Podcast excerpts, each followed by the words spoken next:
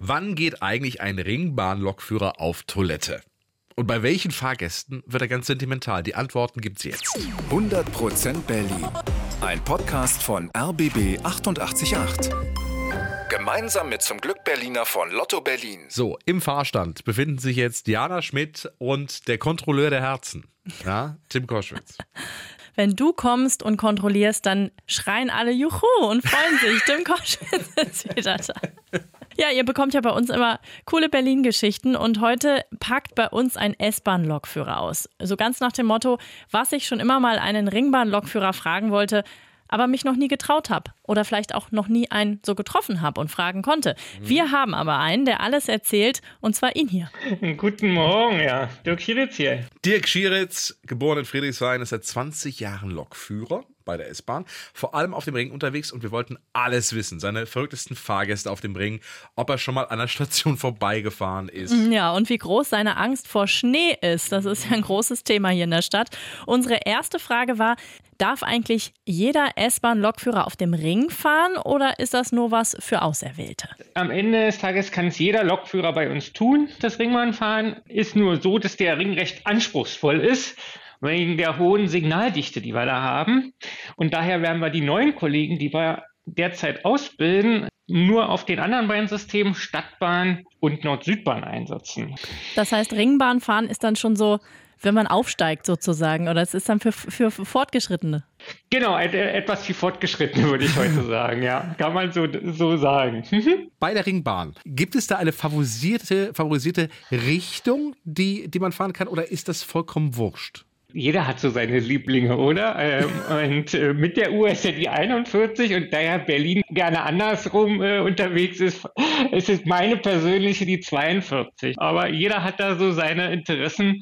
Ähm, ich finde die 42 vom Blick her schöner. Daher bin ich eher ein Fan in diese Richtung. Sind Sie schon mal an der Station vorbeigefahren oder haben zu spät gebremst und waren dann schon durch? Also vorbeigefahren, ganz natürlich fahre ich auch mal vorbei, aber eher mit Leerzügen, weil äh, auf dem Ring, glaube ich, gibt es keine Zeit für ein Nickerchen oder zum Träumen träumen. Also mit Fahrgästen ist mir das noch nicht passiert, aber als Leerzug fahre ich dann gerne mal am Bahnhof durch, ja. Ich habe es schon mal erlebt, dass ich in einen S-Bahnhof eingefahren bin und gedacht habe, ach, da bremst aber jemand intensiv. Ist das dann, wenn der Lokführer, sag ich mal, schlechte Laune hat, dass er etwas intensiver bremst? Nee, glaube ich nicht, dass der Lokführer das überhaupt mit Absicht macht. Wir sind aber natürlich hier immer mit einem wachsamen Auge unterwegs. Und wenn es dann eine brenzliche Situation geben sollte, habe ich am Ende immer meine Hand an dem Bremshebel. Mhm. Und da lasse ich lieber alle Fahrgäste mal kurz nicken. Äh, am Ende, wenn ich da jemanden für retten kann oder wenn es am Ende nicht zu einer Situation kommt, die brenzlig ist. Ja? Mhm.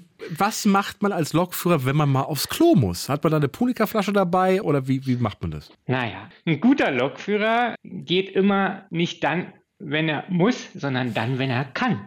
Aha. Hier gibt es ein Training der Blase. Äh, wenn man Lokführer ist, dann weiß man ganz genau, wie man das so sich einteilen kann, wie viel man da trinken kann. Und dann passt das für mich super. Nach drei Stunden kann ich spätestens auf Toilette gehen, äh, weil dann eine Ablösung kommt. Kommen wir mal hm, zu ungewöhnlichen Fahrgästen. Gibt es Leute, die Ihnen da in Erinnerung geblieben sind? So, so ganz ungewöhnliche Vorfälle oder verrückte Menschen? Es ist nur schön zu sehen, wenn am Bahnhof Südkreuz zum Beispiel jemand versucht, da aus dem Ikea mit seinem ganzen neu gekauften Wohnungseinrichtung in die S-Bahn einzusteigen, hm. mit der Couch in die S-Bahn, ist der nicht ganz so einfach im Berufsverkehr. Was bleibt mir in Erinnerung? Weihnachten, wenn die äh, Kinder mit den Eltern auf dem Bahnhof stehen, wenn es dann an der Führerstandstür klopft bei mir und vielleicht dann die leuchtende Weihnachtstüte gibt, wo man denkt, äh, man macht den Job ja total gern und das wird auch anerkannt in der Gesellschaft. Und das ist so ein Gefühl, wo ich sage, deswegen ist es auch mein Traumjob. Es gibt immer wieder tolle Momente. Ja. Was, was bekommt man mit? Ich könnte mir vorstellen, dass die Sicht ja auch einigermaßen eingeschränkt ist. Also das, was die Berlinerinnen und Berliner da in der S-Bahn treiben, seht ihr das? Könnt ihr das, kriegt ihr das mit? Naja, nur bedingt, wa? Also ähm, was hinten am Ende im Fahrgastraum passiert, äh, kann ich ja nicht, habe ich keine Videoüberwachung oder ähnliches. Aber man kriegt natürlich schon mal mit, wenn es zum Fußball geht, ins Olympiastadion, dann wippt dieser ganze S-Bahn-Wagen voller Freude. Das ist so Momente, wo man sagt, da kriegt man direkt was mit, wie alle ähm, freudestrahlend hier durch Berlin fahren. Ja. Als Fahrgast der S-Bahn in Berlin hat man ja vor allem vor einem Angst, nämlich Schnee. Äh, geht das euch eigentlich auch so, dass ihr sagt, um Himmels Willen, da fallen die Flocken, jetzt geht's wieder los mit Verspätungen und eventuellen Ausfällen? Für mich Schnee ist in Berlin ja zum Glück nicht allzu häufig. Ja, die DB Netz AG, die die Infrastruktur unterhält, die haben dafür die S-Bahn auch viele getan, dass sie die Weichenheizung entsprechend früher austauschen als geplant. Von daher kann ich sagen, es ist da auch im Winter ein angenehmes Fahren. Und wenn ich immer Auto und S-Bahn im Vergleich nehme, fahre ich lieber mit der S-Bahn im Winter. Da habe ich eine hohe Zuverlässigkeit, dass die überhaupt kommt.